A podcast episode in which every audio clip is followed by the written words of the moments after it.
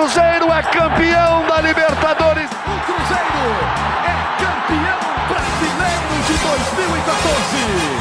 Existe um grande clube na cidade. Existe um hexacampeão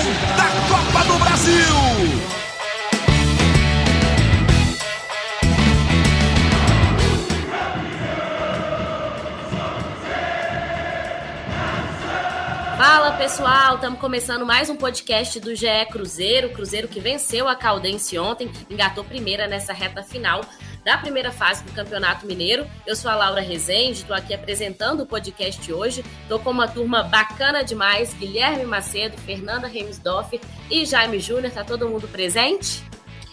Opa. Tô aqui. Tô na área, não com o oportunismo do Gilberto, mas tô na área. Mas tem faro de artilheiro que eu sei, né, Guilherme? Cruzeiro venceu, gente. Eu quero saber de você se o Pessolano achou o time titular. Quem que ainda tem chance de entrar nesse time? Daniel Júnior desencantou, hein? Depois de mais de seis meses sem marcar, marcou um bonito gol ontem. Tem tá ganhando uma sequência nesse time também do Pessolano. O Bruno Rodrigues, quero saber de vocês, é o principal destaque desse time do Cruzeiro nesse início de temporada? E aquelas continhas básicas, como que estão as contas do Cruzeiro para garantir a classificação para a próxima fase? E aí, Jaime Júnior, gostou do jogo? O Pessolano já está encontrando esse time titular do Cruzeiro? Ô, Laurinho, um abraço para você, Guilherme, Fernandinho, um abraço a todos. Olha, como o clássico foi um divisor de águas nessa campanha do Cruzeiro, né? Porque depois do clássico o time começou a se acertar. Né? No clássico o time começou a se acertar porque já fez um bom clássico e depois pegou dois jogos difíceis fora de casa, difíceis não só pelos adversários, mas também pelo campo desses adversários, né? O campo da Caldense, que o Ronaldo, por exemplo, criticou, é um campo com aquela grama de jardim, é uma grama que segura muito a velocidade do jogo, é, é uma grama que a gente, é um campo que a gente percebia que estava também com algumas irregularidades, então você tenta acelerar o jogo, você dá um passe no chão mais forte para acelerar o jogo, ela dá uma quicadinha ali na irregularidade te, e te atrapalha de fazer um passe de primeira rápido. Você tem que dominar essa bola e passar. Então o Cruzeiro passou por cima bem dessas dificuldades, construiu o placar no primeiro tempo fazendo um, um bom jogo. E, e aí, dentro do que você perguntou, Laurinha, é, do time que o Pesolano já está encontrando, né? E aí, ontem, por exemplo, a gente viu o Machado, né, podendo entrar, e eu acho que o Machado é um cara que é, que é um, é um cara que vai ser titular do Cruzeiro, sabe, mais para frente. Aos poucos ele vai ganhando minutagem para ser titular mais para frente. E, e assim, é, o primeiro tempo de Daniel Júnior, Bruno Rodrigues e Gilberto, gostei muito desse trio do Cruzeiro. É, gostei muito do Bruno Rodrigues mostrando é, é aquela. Porque ele é um atacante, mas ontem para mim ele jogou de 10 sabe? Aquelas enfiadas de bola ali para o Daniel Júnior, aquilo é jogada de camisa 10. Jogou de 10 ontem o Bruno Rodrigues. Então ele mostra as qualidades para jogar em mais de uma função e acho que Bruno Rodrigues, Daniel Júnior e Gilberto, Bruno Rodrigues e Gilberto vão ser, seguir como titulares da equipe do Cruzeiro. E o Daniel tem que seguir provando para poder continuar jogando, porque o Matheus Vital entrou bem para mim no segundo tempo. Então eu acho que é com ele que ele briga. E no meio de campo eu acho que Ian Lucas tem no encalço dele o Felipe Machado que é um jogador que tem tudo para voltar a ser titular da equipe do Cruzeiro. Então, acho que, que é por aí o desenho atual e para onde caminha o Cruzeiro para os próximos jogos. Macedo, esse é o time do Pessolano, pelo menos por enquanto. Quem que você acha que pode brigar por, um, por uma vaga entre os 11? Ô, ô, Laurinha, eu acho, assim, com quase toda certeza, na verdade, que o Cruzeiro não vai começar o Campeonato Brasileiro com esse time mas é, principalmente pelo momento que o Cruzeiro vive, de uma reformulação praticamente total no elenco, era importante o Paulo Pesolano achar um time pro momento, né?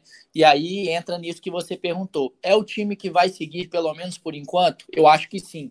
Ele encontrou essa escalação ali, a gente já vê não só os jogadores, né, mas também um esquema definido, porque a gente pode até questionar algumas escolhas do Paulo Pesolano, mas a gente não pode, de forma alguma, é, reclamar que ele não fez testes, né? Foi o que ele mais fez até agora no Campeonato Mineiro. Testou alguns esquemas, testou algumas situações para manter esse esquema, esse esquema com três zagueiros, colocando o Ramiro pelo lado direito da defesa lá na estreia, não foi bem, teve dificuldades. Wesley Gasolina jogou mais de uma vez por ali, eu particularmente também não gostei, e agora ele acha de fato esses três zagueiros, é o Neres, o Lucas Oliveira é, e o Reinaldo, até mudando entre eles mesmo ali a, a, função. Então, ontem a gente viu, por exemplo, o Lucas Oliveira jogando pela esquerda da zaga, o que ainda não tinha acontecido, e o Neres jogando pela direita. São dois jogadores destros, né? E talvez pode até parecer que isso não faz diferença, mas faz total diferença, principalmente pensando na saída de bola, porque muitas vezes o jogador que é destro e vai fazer essa saída pelo lado esquerdo fica meio torto ali, digamos, né? Fica sempre jogando pelo meio, não joga aberto. Então, isso faz diferença. Agora, no ataque, até eu, eu concordo com o Jaime, tem essa briga. Eu, eu gosto, eu particularmente gosto muito do Matheus Vital, é um cara muito dinâmico, que tem uma finalização boa da entrada da área, e tem o Nicão ainda, né? Que não tá podendo jogar e aí eu acho que o Daniel Júnior soube aproveitar bem essa ausência do Nicão, né? Tá jogando nessa função ali um pouco mais centralizado, caindo um pouquinho pela direita, para não. É, ele que é canhoto, né? Mas a meia esquerda ali tem sido ocupada pelo Bruno Rodrigues muito bem. E eu acho que ele aproveitou. É um jogo aí que, é, nesses dois jogos que ele foi titular, como o Jaime falou, são, foram campos mais complicados. Então, talvez a gente poderia imaginar o Wesley em campo, mas é, não seria tão.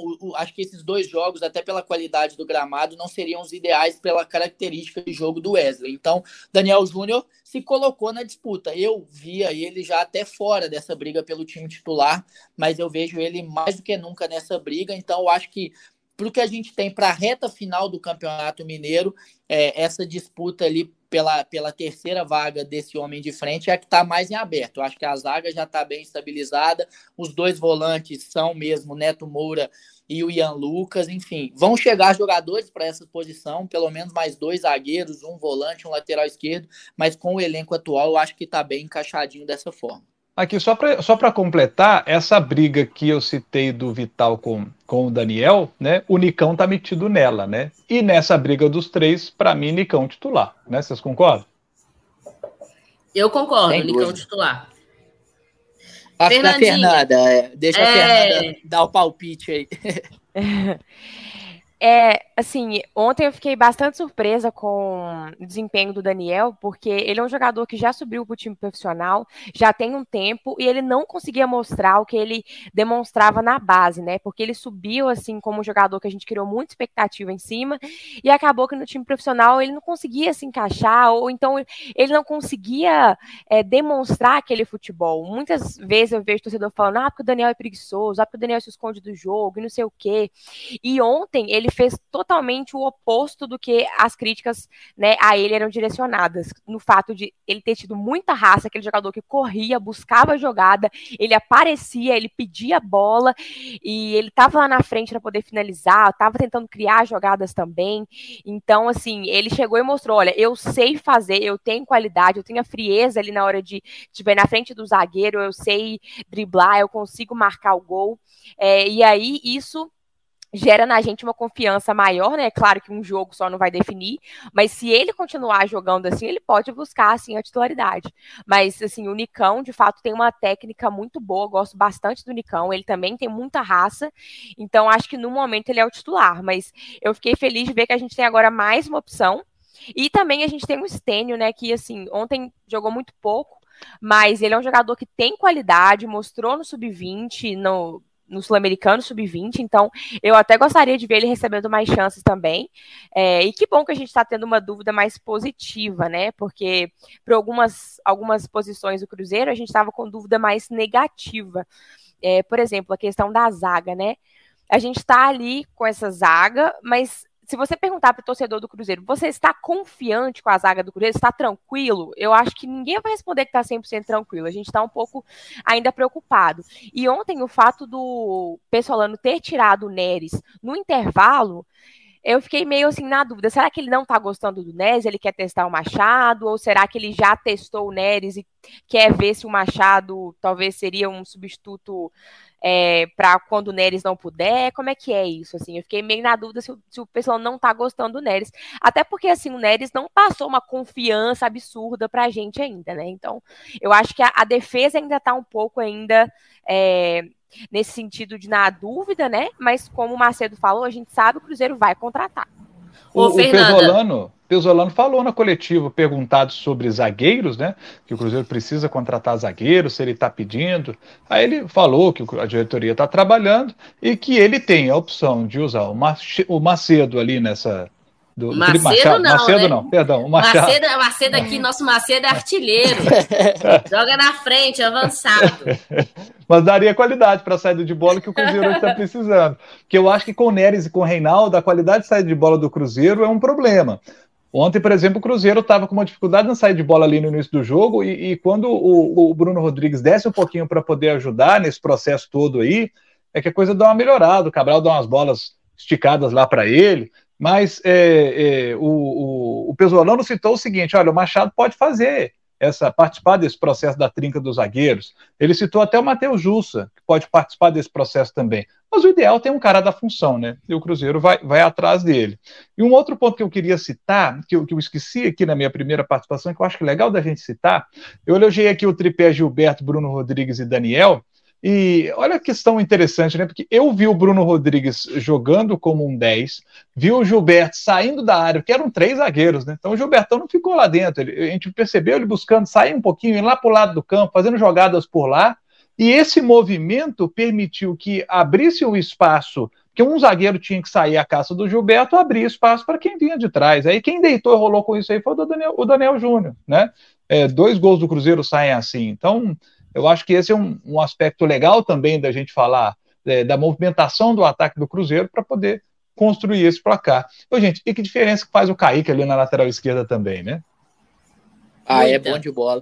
E só para só para completar, Laurinha, que a Fernanda falou sobre a questão da saída do Neres, segundo o Pesolano, foi uma preocupação em relação ao cartão amarelo que ele recebeu no primeiro tempo, e aí o jogo com gramado complicado, poderia ter uma chegada atrasada e tomar esse segundo amarelo, por isso que ele utilizou o Machado ali, como ele já tinha utilizado também em alguns momentos da Série B, né, e também utilizou o Neto Moura nessa função, e eu acho que mesmo que chegue um zagueiro ou outro ali, vão chegar pelo menos dois, pelo que a gente apura, mas em alguns momentos da, da Série A a gente ainda vai ver um desses volantes que tem mais qualidade na saída de bola, fazendo essa linha de três zagueiros.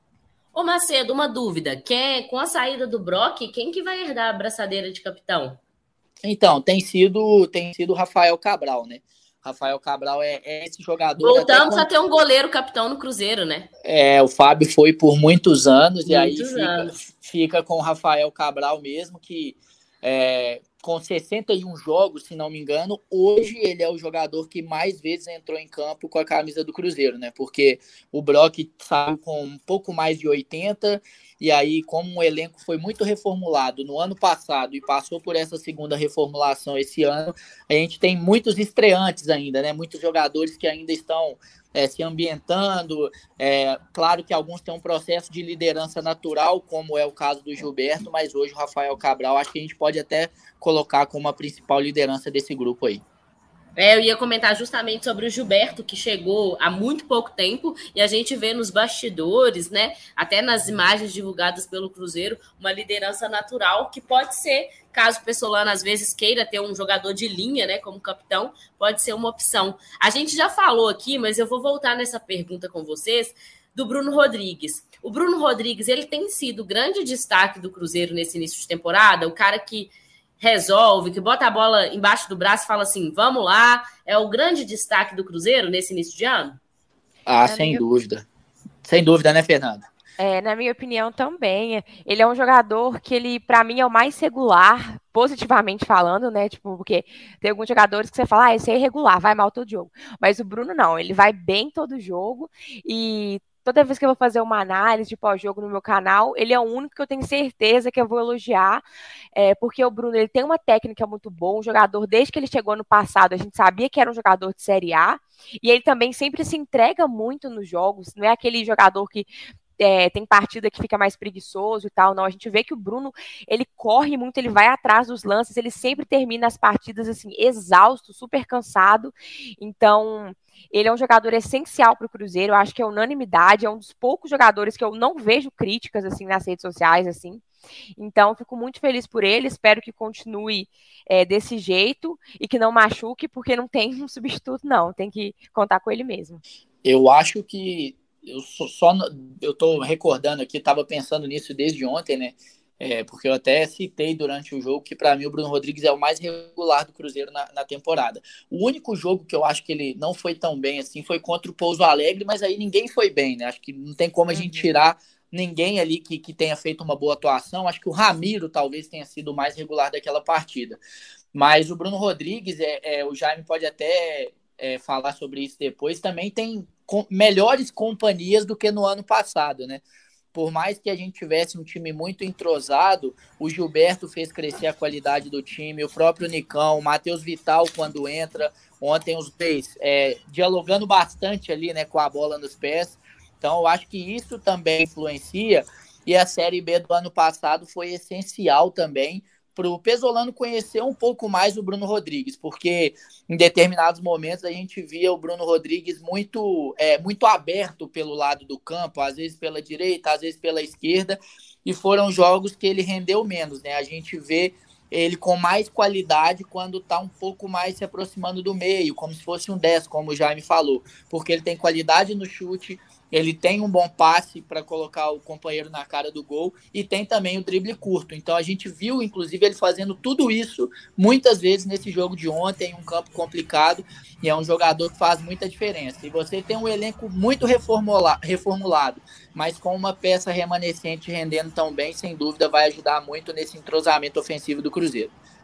Ô, ô Jaime, é, eu ia chegar nesse ponto que o Macedo falou, que, que você acha que mudou do Bruno Rodrigues da temporada passada para cá, em termos de posicionamento, para ele crescer tanto nesse início de temporada, que não, que não teve assim uma grande sequência, um grande destaque no ano passado?